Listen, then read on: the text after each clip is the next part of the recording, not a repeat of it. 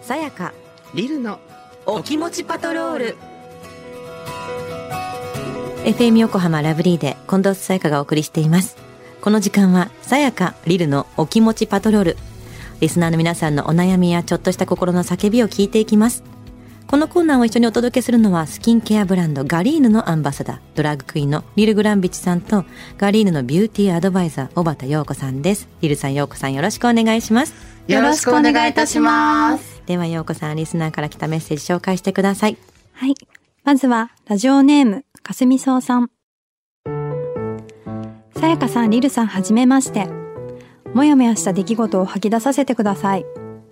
私は現実主義。自分で言うのもなんですが、堅実なタイプです。打って変わって、夫は理想主義。なのは良いのですが、いつも口だけ。例えば子供との約束も。気持ちだけで約束し破ってしまったことが多々ありその度に子供が泣き出すことを繰り返し最近やっと子供との約束に関しては平和になりました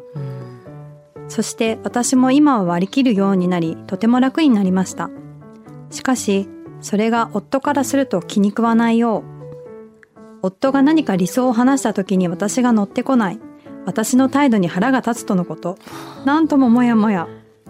私がその場しのぎで思ってもない言葉を出せないのと同じように口だけな夫の性格が変わることもないでしょうしどこの夫婦も価値観や考え方の違いでぶつかることは多々あるかと思うのですが改めて疲れるなと思ってしまう出来事でしたさやかさんとリルさんの心強いお気を確かにをお願いします とのことですがリルさんさやかさんいかがですかいいや本当に、にどっちにでもお気温確かにですけれども、ええ両方にね。 そうだうね、ん。どっち派えー、私どっちも持ってるかもな。バランスって大事だからねうん確かにどっちって言われてどっちですって言える方がなんか疲れそうだよねね、だから私はこの奥様、うんそのかすみそうさんがもう自分は堅実で現実的現実主義だっていうふうにもう言い切ってらっしゃるかうんうら、ん結構もうカチッと自分のうん主義を固定してるうんから、だから疲れるのかなとは思うんだけそど。うね旦那さんの理想主義がどれぐらいのレベルなのかわかんないけど、うんまあ、でも子供との約束はマジで本当に守らないとええもうしばく、あの、お子、お 子さんが約束守らない子になっちゃうからね。そうそうそうそう本当にそういう大人を生み出しちゃうからそうねそうそうそうダメなんだけど、うんでもこれは平和になったって書いてあるから、うんうん。なんかきっとか話し合ったんでしょうね、そうね。うん、うん。伝わったら少し変わってくれたう、ん。でも他のことは伝わってないから変わらないみたいな感じなんだよねきっとこれ、まあ、もともとの根本的な、その、こう、無双化、うん無双化パパと、うん超現実お母さんっていう、んんんあの、まあ、ここも対極的ではあるから、やっぱ摩擦は起こるかなとは思うけどね。どっちかよりっていうのは自然なことだけどうん。ここまでっていうふうにねメール送ってくるぐらいだから、ねよっぽどね、うん。なんかでも、ちょっとその、まあ、旦那さんからすると、こんな風になりたいよね、あんな風になりたいよねっていう、んなんかこう、こうやったら楽しいかもね。もちろんそこに動くだけの実行力がないのは、あの、旦那さんにとってもちょっと、うん、もうちょっとそこを動けるようなエネルギー出してくれないかなっていうのはもちろんわかるし、うん自分もそういうタイプだったりする。不甲斐ないな、うんうん、不甲斐ないね。責めちゃうよね。やれよって。ちょっとフォローしとくのは自分のためでもあるみたいなねうふふじゃないよ本当にいや、私でもかすみそうさん派なんだろうな、多分、分多分そうだな。まあ、ど、うんどっちも持ってると思うよ。まあみんなね誰しもが持ってるから、うんだからお互いに持ってるその少ない部分を、うん。うん。もっと伸ばせるといいよね。なんかこう相手を変えるのは無理だけど、うん持ってる要素少しでも1%でもあるんだったらそこにそうそうそう自分で気づくだけでもだいぶ変わると思うんだよな。うん、ちょっとうんかすみそうさんもう少し自分が現実主義なんですっていうのを、うんそういうタイプじゃないのはもちろん分かってるけど無双主無双主義のうんこう、ちょっと夢を見るっていう、うんなんか活動うんをしてみてもいいのかな。何宝くじ買ったりいいんじゃないなんかそういう。これで億万長者になろうよとか言って旦那さんと一緒に買いに行くとか、ね、そうそうそうそうあそう。の銀座のチャンスセンターとか超長いところに列並んでみるとかね、うんうん。そうなんかそういうことをやるとうん。。それって楽しいじゃんっていううん空気も感じられて、うん旦那さんもあの付き合ってくれるんだっていう喜びとともに、ちゃんとしなきゃっていう自覚もちょっと芽生えるかもしれないし、ねっていうなんかその旦那さんがこうしこうなったらいいよねっていうのに、うん、それをこうサポートするというか、んんうんうん彼の理想みたいなものうをん一緒に追ってそれを実行していこうよっていうサポートを回ってもいいのかなっていう気もするかな。どうしますでも今からロックスターになるとか言って言ってたらえーもう全力でサポートしようそ れは。本当にロックだなや生き方が嫌 だね。嫌だね。その内容にもよるんだよねまあそうねそううね。ん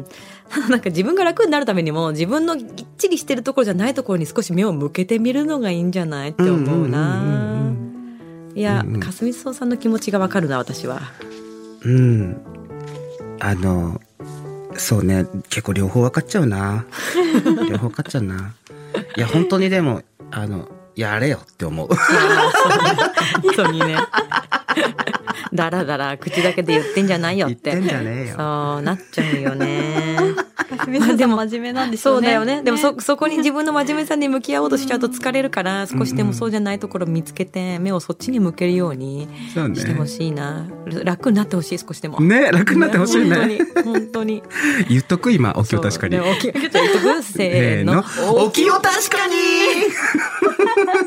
に一回閉まっちゃったよ。閉まっちゃったよ。じゃあもう一回もう一回じゃあ続いてのメール仕切り直しましょう。はいはい、そうしましょう。では続いてのメールです。ラジオネーム、ケントのパパさん。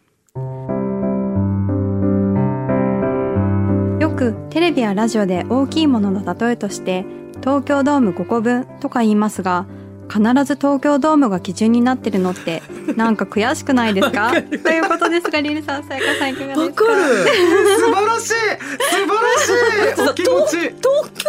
ドームってさ一個の感覚なくない大きいさ。あ、うんてか、ちゃんと知らなくないそうだってさうん何万人座ってるえ入れるかとか知らないし、うんあんまり、んうんあのライブとかでも席潰す時もあるし、そうそうそうそう。であと真ん中の球場の部分とかは入って数えるのとかもあるし、うんうんうんうん席はみたいそうな。そうそうそうそうそうあのえその周りの敷地まで とあるのか、とかねなんかどこまでとかだだし東京ドームが基準になっていること行ったことない人だっているしいるしね私も一回しか行ったことないかも私も一回しかないかも意外。であ外出る時にふわーって押し出されるんだよね風であそこ5個分って言われても「えじゃあ札幌ドームとどれぐらい違うの?」とか分かんなくなるなんかさこう調べりゃ数字り数字上で出てくるんだけど、うんなんか具体的なサイズ感はまずわかん確かない。に、でもさ東京ドームってとりあえずでかいっていうイメージで、うんそれがいくつもあるよってことであればうん他になんかでかい代名詞ある東京タワー何何個分とかっていうだって超狭いじゃんそれどそうだから高さの高さね高さの話するときに結構東京タワー出てきてたえ昔はね今今違うんでしょでもスカイツリー何本分とかってことそれもまたピンとこない。ピンとこないよねで でもも東京タワーもピンとこなくない全然ピンとこない広さで言うと片岡さんはどう、ね、タワーでわかるけど広さで言うとどうなんか東京ドーム以外にあ皇居え嘘そんなのあるいやわかんない皇居何個分ってなんか失礼な感じがするダメな感じでうんなん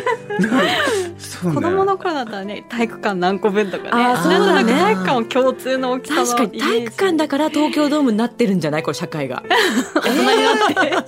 え世の中で一番大きい体育館日本で一番大きい体育館が東京ドームってことこと武道館は小さいですよね武道館ちっちゃい本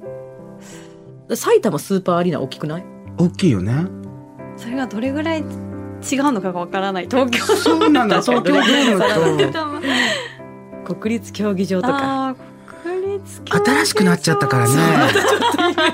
ねねだから、ないからそうなのかもよだってさ大きさをさ写真とかで SNS で上げるときにタバコの箱いまだに横に並べてほしいじゃない、わかるうん、大体のニュアンスわかるからね、そう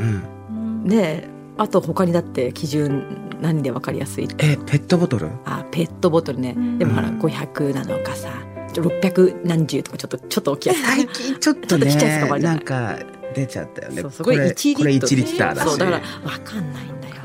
そうね東京ドーム嫌だけど確かになんで東京ばっか基準って思うけど、うんもう知名度のそういうことだよねいやなんかねこれさ結構何言われがちなんだけど今東京にいる身でね、あのまあこういわゆるマッチングアプリとかあるじゃん、はいはいああいうのでさうっかりちょっとこう離れた人たち、はいはいあこれ話全然違うん だけどポッドキャストも話全然違うんだけどその全然違う地域で、まあ、例えば東北とかはいの方とマッチングした場合に、都内の人はすぐなんかいつあの都内にいらっしゃるタイミングはありますかって聞いてくると。はいああれはあのどうかと思うっていうのを東京基準でしょっていうそうそうあのあんたのところが中心だからってい行くと思うなって言ってお怒っちゃうんだよねって言ってて、、はいはいや天秤にかけていうん用事用事がだからそういうのがあるから怒る怒るのもわかるから、ううんんううんんあんまり言わないようにしようと思うけど、まあそうだからフィルターかけてそう、フィルタリングすればいいんだけど、ほら、あの、移動とかするときにうっかりその地域とマッチングしちゃったりするわけですよ。あーなるほど GPS とかで近くにいるみたいなアプリとかだとねそうそうそうそうそうそうはそうなんかさ、だから東京基準、東京基準って、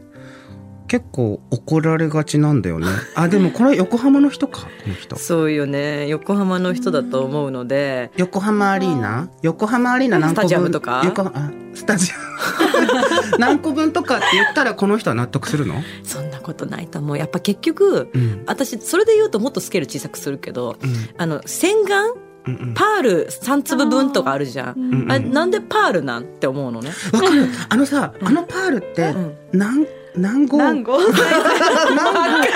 何号のパールなのって毎回思ってて、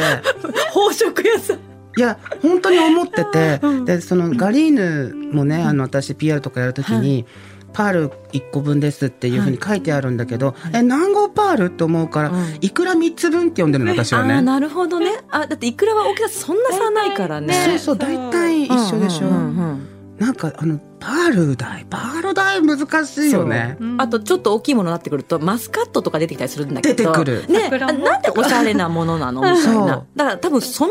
流れでドームもちょっとおしゃれなんじゃないシャインマスカットの方それとも巨峰なあのないのルビーロマンでもっと大きいのみたいあなと、うん500円玉代って難しくない 500円玉代はわかるけど、んうん立体になるじゃん。ね確かに分量がこう少ないだろテうクっスてチャーがとろっとしてたらさピューッと出した時に広がっていくしね広がるじゃん、うんうんうんどのタイミングで止500めん円のみたいなそうそうそうそうじゃあもうガリーヌを気をつけてくださいガリーヌは今んとこいいくらで くらで表 現してるあの容器には書いてない書いてないけどなるほどライブで説明するときはライブでねいくらでこれでも本当日頃のモヤモヤだわだよねたくさんあるかもね。ケントのパパさんはすごいいいこと言ってるわ、素晴らしいいいことに気づかれましたいやこれは悔しいってことですかね。そう よそう よそうなんか悔しいってことは多分横浜の何かに例えてみたら怒らない時あると思う。なのかなうん、そういうことか。いや、私なんかおしゃれなものみたいな、まあでもそうやっぱりおしゃれなものが東京ドームになってるってことだもんね。おしゃれなものか知らんよだっ。てほら、ポ、パールだよ。マスカットだよ。だだだってわかんないけど、ね、あの、鳥の餌でもいいわけじゃん。なんかわかんない。チップとか、ペー,、ペールとかさ。わ知らないサイズ。かんないでしょ、わかんないでしょ。うんとか、共通の認識が何っていう。できるものよね。知名度がでももはやだって東京ドームの共通認識ないもんね。そう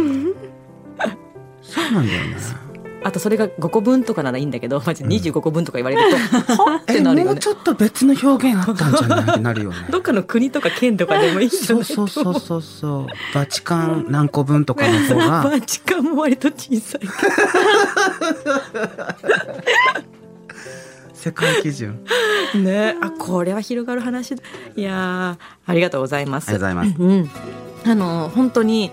もやもやっていうものの代表格みたいなものをいただきましたね。ね、美味しかったです。うん、ありがとうございます。さあ、リルさんやようこさん、私に聞いてほしい話があるという方は、ラブリー at fm 横浜 .jp までメッセージを送ってください。ぜひご参加お待ちしています。では皆さん、来週もお楽しみに。せーの、お気を確かに